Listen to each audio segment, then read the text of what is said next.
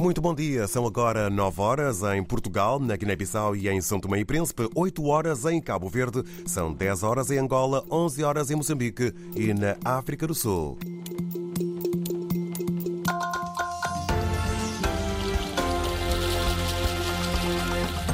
Paula Borges, o que temos para tratar neste jornal? Passam amanhã 15 anos desde o assassinato de Nino Vieira. Nunca foram apuradas responsabilidades. O antigo ministro guineense Francisco Conduto de Pina, que era familiar e próximo do presidente, diz que o arquivamento do processo é um ato de cobardia. Para ouvir neste jornal. Na Rússia realiza-se hoje o funeral de Navalny. Há apelos a que os opositores do regime se concentrem, mesmo sob perigo perigo de serem detidos. O Arco do Triunfo em Paris foi bloqueado pelos agricultores uh, e uh, também em Angola. Vamos ver como começa o ano judicial.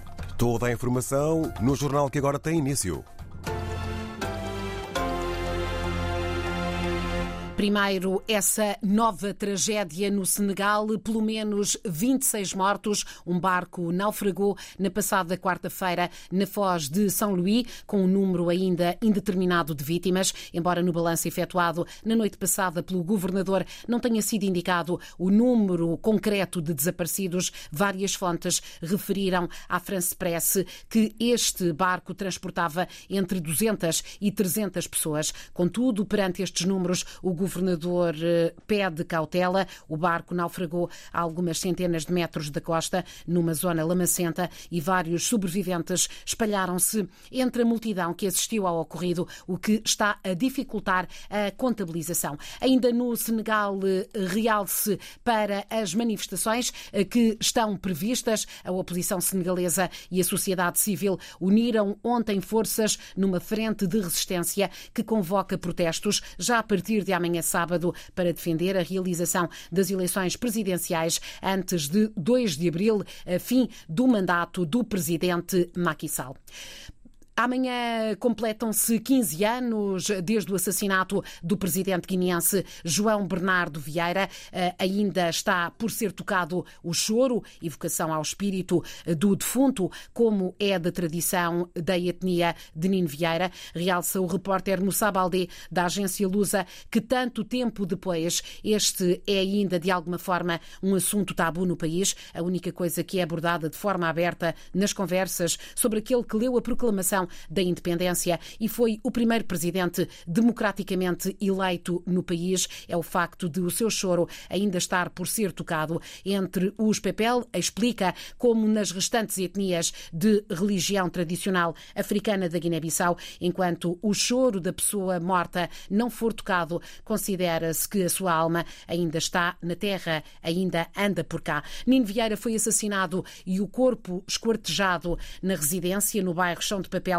no centro de Bissau, horas após o então chefe de Estado-Maior-General das Forças Armadas, Tagme Nawai, ter sido também assassinado num ataque à bomba em pleno quartel-general do Exército Guineense. O corpo de Nino foi sepultado no dia 10 de março no cemitério municipal de Bissau. Em novembro de 2020, o atual presidente, após muita resistência da filha, Florença Vieira, transladou o corpo de Nino Vieira do cemitério para a Fortaleza da Moura, ao lado uh, do corpo de outros heróis nacionais. Tantos anos depois, diz Conduto de Pina, ex-ministro, ex-genro de Nino Vieira, que o facto de não ter sido avançada a investigação, o facto de ter sido arquivado o processo, é um autêntico ato de cobardia. Falta de coragem, porque as pessoas sabem quem matou, quem mandou matar, ah, quem fez, quem andam aqui na cidade. As pessoas sabem. Agora andam, andam para acho que neste momento estão a, a, a, estão, a, denunciar uns aos outros. Portanto, é, é, é assim. Portanto, penso que falta, nessa altura, de facto, de facto, é, não, é, era difícil julgar as pessoas que estavam, estão vivas, estão, estão, estão, estão no poder. Quando soube do ataque que vitimou Tagmenawai, recorda conduto de Pina, Nino ainda quis deslocar-se ao Estado-Maior, só não o fez por ter sido desaconselhado por militares e dirigentes políticos que estiveram numa reunião de emergência eh, com o Presidente. Muitos presentes neste encontro, entre eles o próprio conduto de Pina, insistiram para que Nino saísse de casa e fosse para uma embaixada em Bissau, uma recomendação que não quis aceitar, vinda até de alguns chefes de Estado. Houve colegas, embaixadores, os presidentes eh, tentaram ligar, até falaram do, do meu telefone. Falo, portanto, do José Eduardo Santos falou a partir do meu telefone. O Ad falou a partir do meu telefone. O Ad falou a partir do meu telefone. E alguns diplomatas nossos que estavam lá fora, que eu não quero agora mencionar, portanto, eh, ligaram para mim e eu, eu, eu passava o telefone e aconselharam o Nino de abandonar a casa. Disse não, outra vez. Para sair de casa. O Nino disse não. Portanto, outra vez, para depois disserem que eu que mandei matar o, o Tagma. Que venham matar, portanto, que eu, foi isso. Eu insisti com ele, opá, vamos, não sei quando. Ele não quis, porque se ele quisesse, teria saído. Então, a Angola, estavam outros, outros embaixadores, portanto, o que quiseram que o Nino abandonasse, porque aquilo estava cada vez mais, mais, uh, mais quente, né? Inicia. Conduto de Pina, ouvido pela agência Lusa, ouvido pelo repórter Moussa Baldi, eh, na Guiné-Bissau. A décima edição da Quinzena dos Direitos acontece a partir de hoje e até ao próximo dia 9 de março eh, é dedicada ao jornalismo, às mulheres e direitos humanos. Acontece após o adiamento forçado da realização em dezembro do ano passado. Ao longo de mais de uma semana, a Casa dos Direitos, os membros do consórcio e cerca de 20 outras organizações da sociedade civil realizam um conjunto de iniciativas para discutir a situação dos direitos humanos na Guiné-Bissau. O ano judicial 2024 em Angola vai ser aberto hoje mesmo, em Luanda. O lema é cumprido pela concretização da autonomia financeira e modernização da atividade jurisdicional. Acontece numa altura, jornalista José Silva, em que a justiça angolana tem muitos desafios pela frente, muitas reformas para executar. Entre os desafios e reformas estão a criação de condições de trabalho, a modernização dos tribunais e consequente digitalização dos serviços. Na prática, o que se diz é que a falta de meios humanos e financeiros continua a dificultar o pleno desempenho do sistema judicial angolano. A propósito, o advogado Vicente Pongolola considera ser fundamental encontrar mecanismos que reduzam a morosidade processual. A falta de celeridade processual está relacionado efetivamente com as condições materiais dos próprios tribunais. Sendo certo que tem aqui um desafio que a, a visão dos advogados é que as feiras judiciais não poderiam ser de três meses. É muito tempo que isto leva. Pongolola referiu-se ainda sobre a necessidade de mais investimentos no sistema de justiça e de tornar mais eficaz o processo de humanização dos serviços. Muito dos magistrados usam próprios meios para trabalho, seus computadores, vezes há que têm que comprar papel e estão numa situação também que nós, que a cidade deve compreender que, na verdade, uns já pagam para trabalhar. Sendo certo que é preciso, de facto, criar condições para a magistratura. Já Yuri da Cunha, da Associação de Juízes de Angola, entende que só com a materialização do desafio da autonomia financeira haverá, de facto, a aplicação da justiça.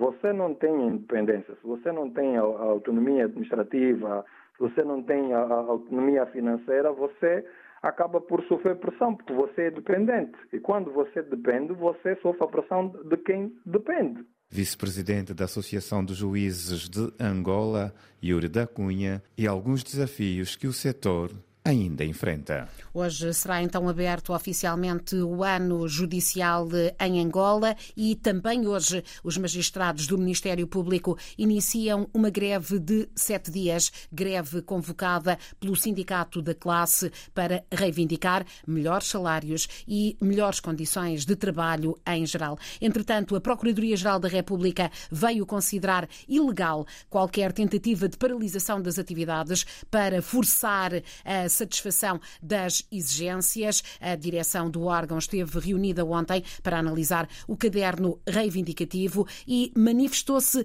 sensível às reivindicações. O porta-voz da Procuradoria pede paciência aos magistrados.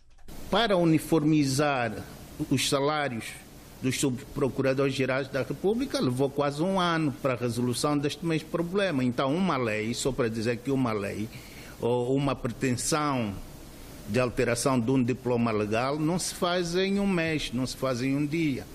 E o próprio sindicato sabe que é um processo que está em curso. Existem discussões nesse sentido. Quanto ao processo de atribuição de viaturas, os próprios magistrados podem dizer que é um processo que já está em execução. Alguns magistrados já receberam. Isto tem, tem a ver com as cotas financeiras disponibilizadas pelo Ministério das Finanças. A Procuradoria-Geral da República de Angola, através do porta-voz, a reagir a este anúncio de greve, greve convocada esta semana pelo Sindicato dos Magistrados do Ministério Público. A direção e os professores do Polo do Mindelo da Escola Portuguesa de Cabo Verde não vão poder votar nas eleições legislativas antecipadas do próximo dia 10 de março. E isso porque, ao contrário do que aconteceu nas últimas idas às urnas, desta vez só será possível exercer o direito de voto na Embaixada de Portugal, na cidade da Praia. Reportagem do correspondente Carlos Santos. A denúncia é do conselheiro eleito por Cabo Verde ao Conselho das Comunidades Portuguesas, José Nóbrega Ascenso. Fala numa situação absurda que provocou um sentimento de abandono destes servidores públicos por parte de quem devia cautelar os seus direitos. Alguém na embaixada, não reparando que Cabo Verde não terminava na sua janela na praia e não, não se apercebendo que Cabo Verde é um,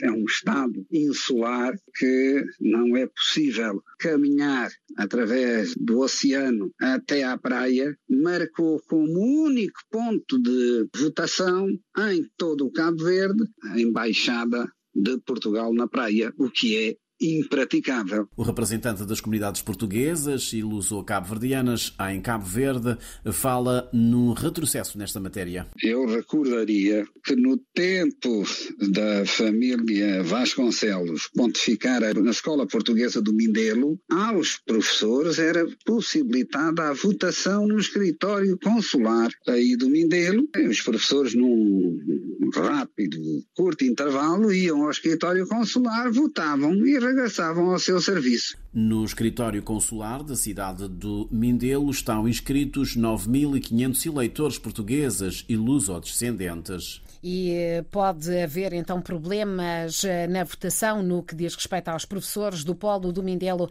da Escola Portuguesa de Cabo Verde e também os elementos da direção, isto se não conseguirem deslocar-se a outra ilha, à capital eh, do arquipélago, à cidade da Praia. A Justiça Britânica considera que o presidente moçambicano tem imunidade diplomática e que não pode ser responsabilizado no âmbito do processo do caso das dívidas de Moçambique, como pretendia a Privinvest. Isso ficou ontem a saber-se. Newsy foi constituído quarta parte porque a Privinvest, que nega qualquer irregularidade, alegou que também fez pagamentos para a campanha eleitoral de Newsy e, da Frelimo, pelo que pretendia que o chefe de Estado contribuísse para a indenização se Moçambique ganhasse o processo. A resolução deste recurso permite ao Tribunal Comercial de Londres remover um obstáculo para a deliberação da sentença no processo principal sobre as dívidas ocultas de Moçambique, cujo julgamento, que durou três meses, foi concluído em dezembro. O alerta foi deixado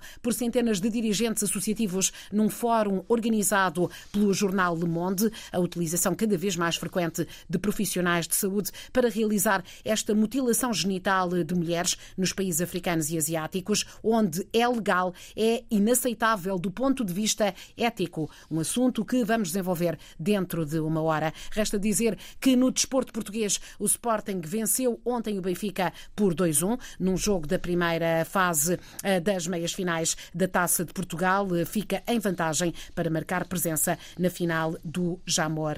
O Desportivo de Chaves, em zona de despromoção no Campeonato Português, recebe mais logo um Aroca em posição tranquila nesta jornada, jornada 24, que tem como destaque o clássico de domingo entre Porto e Benfica.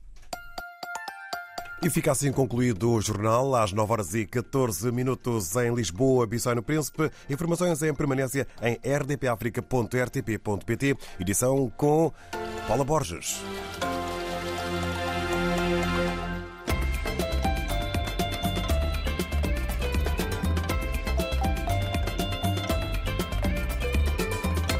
RDP África, a rádio de todos.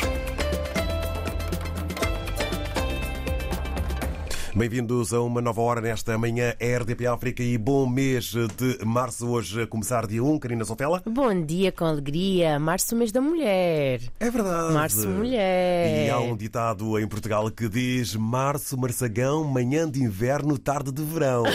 Portanto, é verdade. Vamos já começar esta caminhada eh, para que o tempo seja agradável e para que, para que as vozes não se transformem desta maneira. 9 e 15 é o tempo em que começa a Isabel Leonor, produtora que está ligada a nós, a receber chamadas para a inscrição para a Hora dos Ouvintes